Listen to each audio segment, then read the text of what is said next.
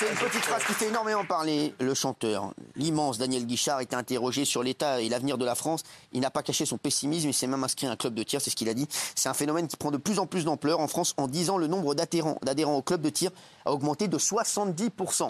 Euh, je vous le dis, c'est incroyable. hein, euh, voilà. Alors, qui s'est tiré ici d'ailleurs? À moi. Je demande le passage à Jean-Marie. Allez, pour l'autre part. Euh, Ouais, non, j'avais Non, mais j'avais c'est dit oui, une connerie encore. ah, ouais, c'est vrai, monde s'est tiré. Il y a beaucoup qui s'est tiré. Toi, Daniel, tu sais tirer? Ben, moi, je tire, mais c'est incroyable. Ça étonne Yes. tout le monde. Quoi Non, mais c'est vrai, je- j'ai jamais appris vraiment, mais j'ai un œil, euh, il paraît. euh, Tu fais ça quand Ah, ça parle compte. de fusil, là. Non, mais, non, mais, ah, non, mais- frère, tu tires dans ta cuisine sur les casseroles. Non, mais tu fous de notre gueule ou quoi? Mais les rares fois où j'ai fait des trucs, mais c'est, je, je vais. Quand est-ce que t'as tiré pour la dernière fois? C'est jamais vidé les douilles, elle ment. Moi, c'est c'est Bruno Pomar qui m'a emmené Ah ouais, je l'adore. moi. euh, au tir et j'ai trouvé ça fascinant, quoi. Bah, bah, tu nous. Ce qui est, ce qui est incroyablement euh, jouissif, c'est que quand, euh, quand tu tires, Et que les gens bougent devant.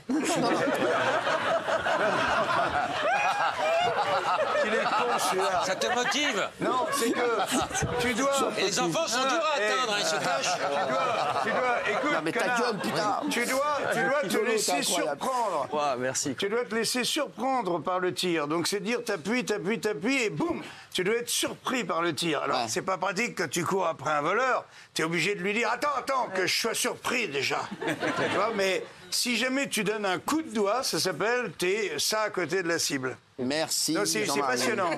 Merci, bah, tu vas nous en parler dans un instant. Euh, on va regarder la vidéo euh, de Daniel. Il vient de nous rejoindre juste après. Vous allez nous donner votre avis. Euh, merci les frérots. Merci à toi, merci beaucoup. Vraiment, merci pour l'opportunité. Merci, regardez, merci.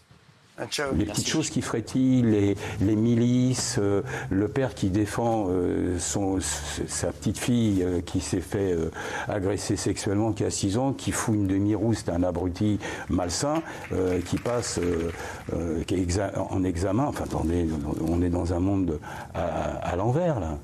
Vous pensez que le vivre ensemble, il a encore un avenir en France? Je sais pas, moi je me suis inscrit à un club de tir. Vous me posez une question, Alors je non, vous mais ça, veut dire quoi? Ça, ça veut dire vous Ça vous veut préparez dire- à vous défendre? Bah, il vaut mieux, oui. Est-ce que je suis pour les armes? Non. Est-ce que je suis pour la violence? Non. Merci Daniel d'être là. Merci mon Daniel. Daniel Guichard que j'adore. Il le sait, mon Daniel. Il sait que, il sait que, que je l'aime fort. hein. Daniel, merci d'être là. C'est- Ça, ça fait plaisir. Bah, Je suis très content de te voir, mon Daniel. Et c'est vrai que toi, tu es une des dernières grandes gueules encore euh, euh, dans Ah, ce il est pas mal, mon camarade. hein. Ouais, aussi, ouais, J'ai hein. adoré son cours concernant le tir et le côté humain du tir. Oui. C'était un peu excessif, mais c'était bien. Non, mais, euh, Merci Daniel. Non, mais alors, Daniel, euh, c'est vrai qu'il y a cette affaire qui a fait énormément parler. Tout le monde a dit, on t'a dit que tu penses du vivre ensemble, et t'as dit, je me suis inscrit à un club de tir. Et alors Comment ça s'est passé en fait? Tu t'es dit, ouais, j'ai. Non, non, mais c'est. Alors, on pourrait prendre ça au deuxième degré et se dire c'est une grosse connerie parce que le, le fait d'aller s'inscrire à un club de tir ne te donne pas le droit d'aller flinguer tous les gens qui bougent dans la rue. Ouais. Déjà au départ.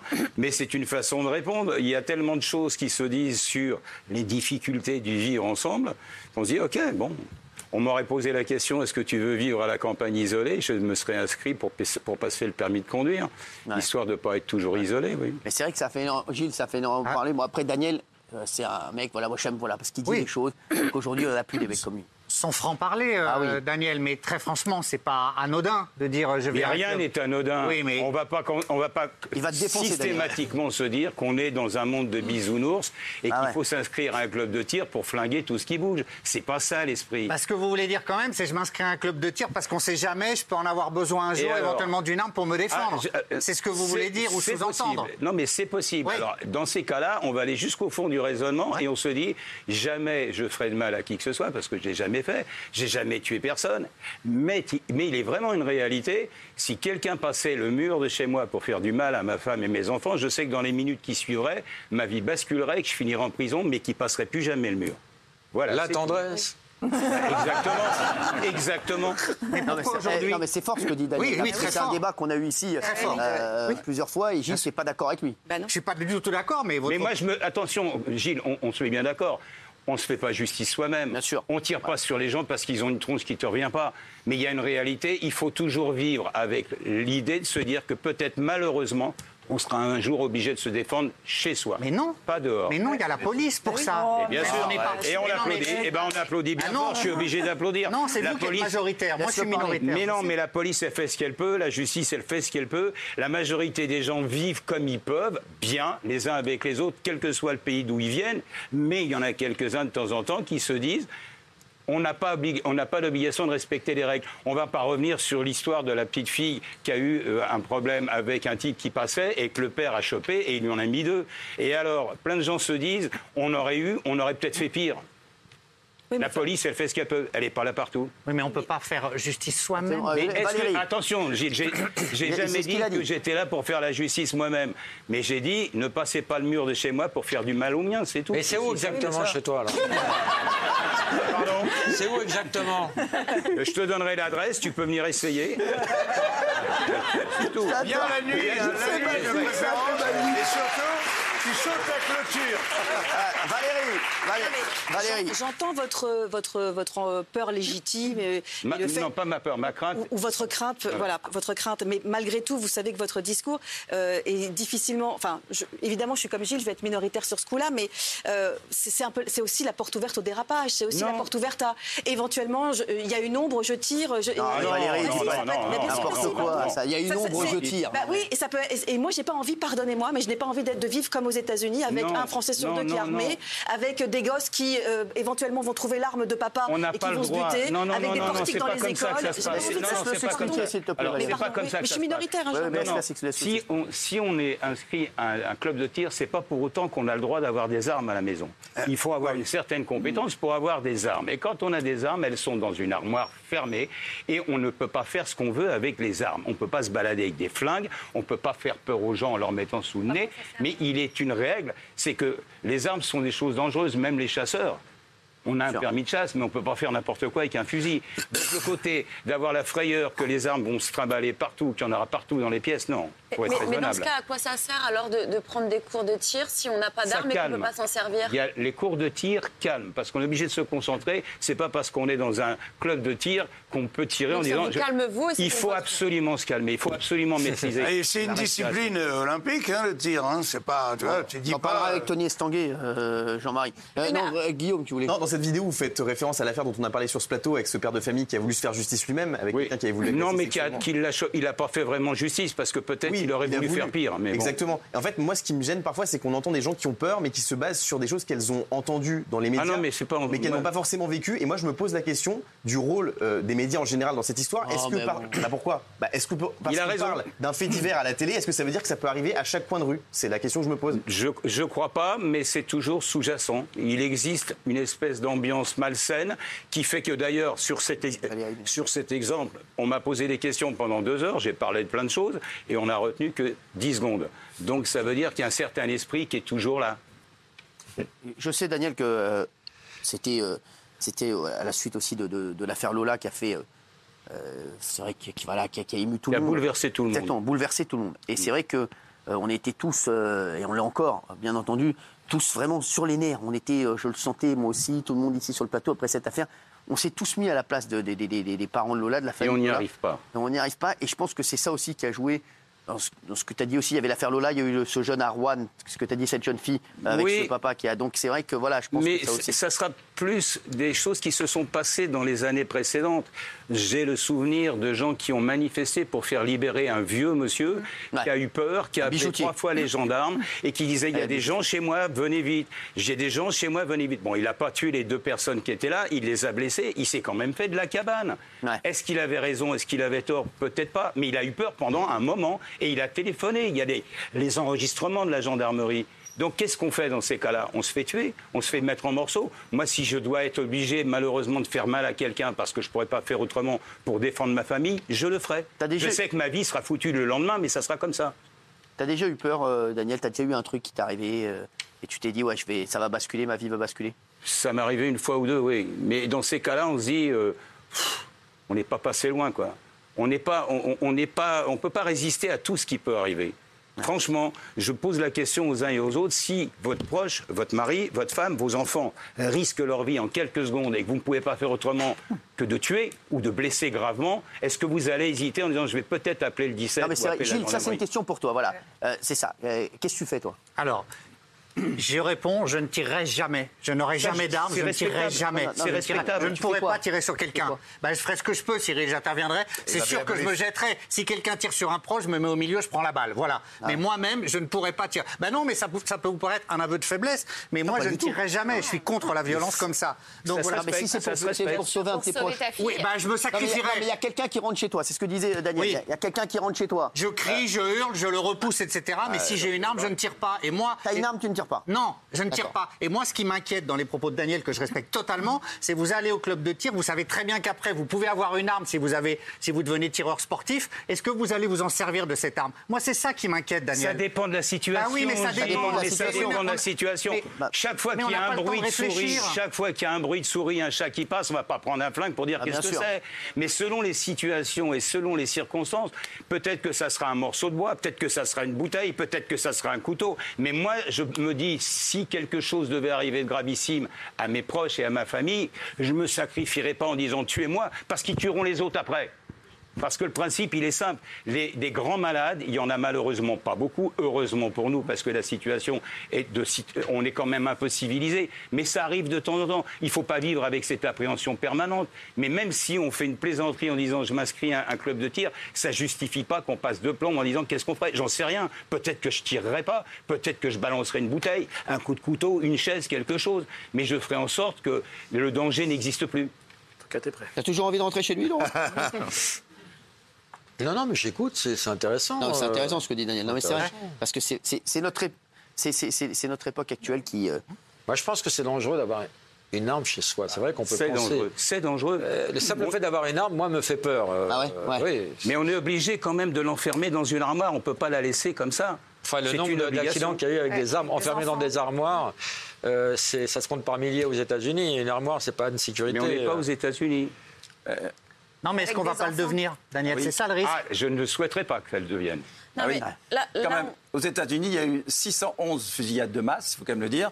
Les armes circulent facilement. Il y a des États en- aux États-Unis où tu peux te balader avec ton flingue euh, en apparence, hein, sans problème. Moi, je trouve, je comprends, Daniel, ce que vous dites tout à fait. Évidemment, sous le coup de la colère ou de la peur, évidemment. De la défense, pas de la colère. Ben si. Ah non, si on n'est pas capable de se contrôler, il ne faut pas avoir d'armes. mais Com- ça, Comment veux-tu te contrôler si tu as l'impression que le mec il va faire du mal à ta famille? Enfin, si- Je comprends quoi- la colère et la peur.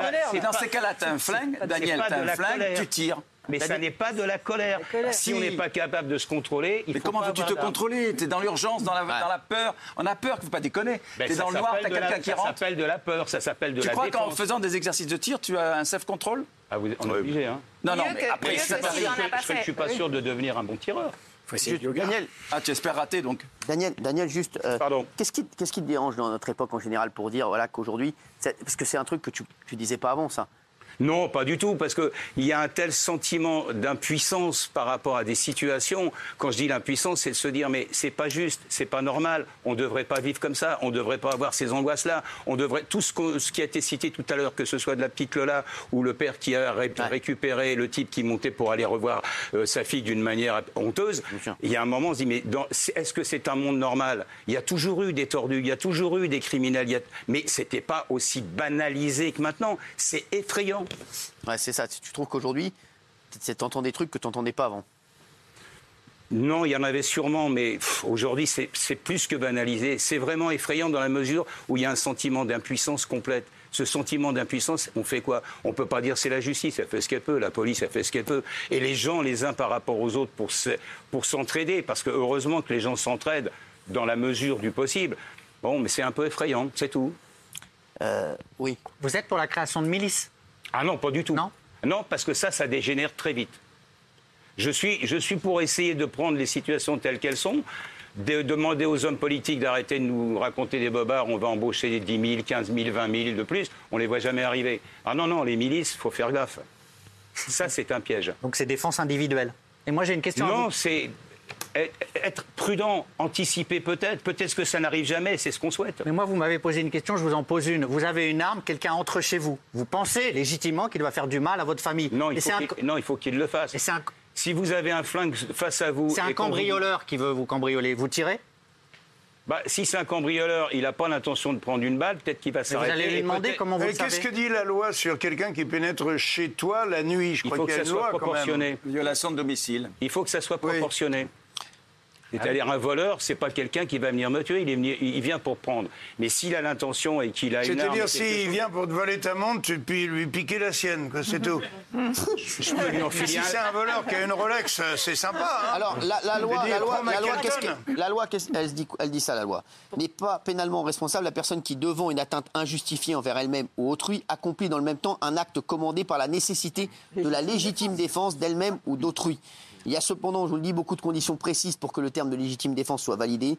Euh, L'agression doit être, je cite, injuste, réelle et actuelle, et la riposte simultanée, nécessaire, volontaire et proportionnelle. C'est ça qui est, c'est c'est le proportionnel qui est, voilà. Imagine tous les papiers qu'il faut remplir avant de. Non, mais ça- non, mais, euh, dire, monsieur, des je vais vous rappeler la loi, discrètement. hein. Non, mais, Vous avez les papiers du. Tu vois non, mais c'est ça, c'est- c'est c'est la proportionnalité qui pose problème. Et c'est ça qui a posé problème dans différents cas. euh, Partout, Gilles. à chaque fois. Voilà. C'est-à-dire, Bien sûr. euh, quel degré de menace Ben, Est-ce un, que je pouvais un tirer un voleur qui vient voler et qui n'a pas l'intention de faire mal ou de tuer, qui a surtout l'intention de se tirer, il ne comment sera tu pas fais dans la même situation que quelqu'un qui a Mais envie comment de vous allez tuer. le savoir qu'il que cette intention C'est ça qui m'inquiète. T'as entendu C'est au moment où ça se passe. On va pas, on va pas faire un jeu de rôle pour savoir Ah est-ce que là il est très méchant ou pas. C'est au moment où les choses se passent qu'on est capable ou pas. J'en sais rien. Je vous dis franchement, j'en sais rien. Mais si j'étais Ouais. dans une situation où franchement la vie de mes proches est en, en- en danger, mais véritablement, je pense que ma réaction elle serait désespérée. Tant pis pour l'autre. C'est pas plus simple de tirer avant et de se poser les vraies questions après Dans ces cas-là, on va faire un grand cinéma, mais euh, on rentrera dans la proportionnalité et on n'y sera pas. Ton adresse Euh, euh, Pardon Ton adresse C'est une vraie. Et je te donnerai l'adresse, tu en- tu t'entraîneras à sauter le mur. Je je suis pas d'accord du tout avec Daniel, mais je reconnais que c'est une vraie tendance. hein. Cyril le disait, les gens Hélas, s'inscrivent. C'est une vraie tendance. C'est une façon de penser que j'avais pas il y a Ah oui, quelques oui, années. oui, oui, tout, ça. Vous incarnez une T'es nouvelle inquiet, t'es inquiet, euh, Daniel pour la... Je suis inquiet, pas obligatoirement pour moi, parce que je Ah, c'est suis inquiet de ce que disait Gilles à juste titre par rapport aux potentialités de, de milices, c'est aussi par rapport à la peur qui commence à être partout, et les accidents arriveront. Ils n'arriveront pas avec des armes obligatoirement, avec des couteaux de cuisine, avec des choses insensées, parce qu'il y a un moment où, là, l'erreur dont tu parlais tout à l'heure, va peut-être arriver, quelqu'un qui venait juste pour piquer des trucs va peut-être se faire flinguer et- ou, ou tuer. Bon, mais c'est dans ces cas-là, ça Flinguer et l'ambiance tuer, c'est- pareil. Hein. Pardon Flinguer ou tuer, c'est pareil. hein, On Merci, peut dire Jean-Marc. que- ça, dépend, ça dépend de l'outil que tu utilises. Alors, euh, euh, Daniel, c'est vrai que tu prends des positions fortes. euh, c'est pour ça que moi, je, je t'apprécie beaucoup aussi. Euh, à l'époque où tout le monde se faisait vacciner, t'as pas hésité à dire que tu avais trois doses de retard. Oui, j'ai toujours 3 doses de retard, mais j'ai attrapé le Covid, ça m'a pris 4 jours de traitement, puis c'est fini. Donc, Euh. t'étais pas vacciné Non, mais c'est pas pour autant que j'ai pas conseillé à des proches qui travaillent avec moi, qui avaient du diabète sérieux, de se faire vacciner, parce qu'il y a une question de prudence. Et on va pas commencer à raconter les cas personnels, mais entre mon frangin qui a failli mourir du Covid, qui a eu plusieurs semaines de, coma, qui s'est fait soigner, qui a été guéri, et qui, pour aller faire les vérifications au centre hospitalier, alors qu'il avait tous les anticorps, a fait une première piqûre. Ça s'est pas trop mal passé. Un an après, on lui a refait les piqûres et il s'est fait quasiment un AVC, c'est-à-dire il a été flingué pendant des semaines et des semaines. Je ne vais pas revenir sur l'histoire de Nathalie, l'épouse de Jean-Pierre Pernaud, mais elle a quand même écrit et elle l'a pas fait comme ça. Elle l'a pas écrit bêtement. Elle a dit Jean-Pierre était guéri du cancer, il a eu son troisième rappel, il s'est fait 12 AVC et il est décédé au 13e. Ce sont des choses qui arrivent. Ça ne veut pas dire que tout le monde a- euh, avait des Je risques insensés. témoignage de Marc. Hein, Voilà. aussi. Il y a des tas de gens qui ont été vaccinés, qui ont eu des piqûres et qui n'ont rien eu. Bon, mais il ne faut pas prendre à la légère tous les cas. Valérie, quand vous entendez ça, vous qui êtes une pro-vaccin, euh, Oui, quoi, Daniel après, euh, voilà, euh, vous avez eu dans votre famille quelqu'un qui a été, votre frère en l'occurrence, qui a été extrêmement euh, malade. Est-ce que ça vous choque, retrouvé- ce genre de... Mais il y a des gens qui ont Oui, rien eu. mais, mais, enfin, Ça si- vous choque, vous, ce genre de, de prise de position Bah non, il a le droit de le dire. Enfin, encore une fois, chacun fait comme il l'entend. Mais moi, je, je pense que on a euh, év- évité euh, une catastrophe en, en- en- en demandant à la population de se faire vacciner. C'est votre- voilà. c'est votre mais, avis, Daniel Mais après, voilà, je, Je de- n'ai pas d'avis là-dessus, parce que je, je suis incompétent pour pouvoir dire ça a sauvé des centaines de milliers de gens. Je sais que moi, j'ai- j'avais pas de problème de, de risque, de diabète, de surpoids, de, de- de problèmes cardiaques. Je me suis dit, je me le suis chopé, très bien, bah, je me suis soigné. Et puis, Ce qu'on- ce dit- Mon épouse l'a eu en même temps que moi parce qu'elle partage tout. Et elle s'est fait 4 jours de doliprane. hein. Il y en a d'autres qui ont eu des situations plus délicates et plus difficiles. Daniel, ce que, ce, que, ce que vous avez dit, c'est que vous n'aimez pas qu'on vous force à faire quelque chose aussi. Pardon? Vous n'aimez pas qu'on vous force à faire quelque chose. Je déteste. Voilà, c'est ça. Ce qui vous a énervé, c'est aussi le- la vaccination obligatoire. en fait. c'est le côté obligatoire parce que euh, informer les gens, euh, les amener à réfléchir sur ce qui risque de se passer et leur dire vous avez votre libre choix, bon, j'ai rien contre. Euh, Il y avait même d'ailleurs le, professeur américain qui était le responsable de- des travaux qui étaient faits sur l'ARN qui disait soyez prudents, soyez très conscients de ce que vous faites quand vous faites vacciner. Ça ne veut pas dire que c'est grave ou innocent, on peut le dire, c'est pas interdit de le penser, mais chacun fait comme il sent. C'est tout. Est-ce que je peux me permettre de ne rien dire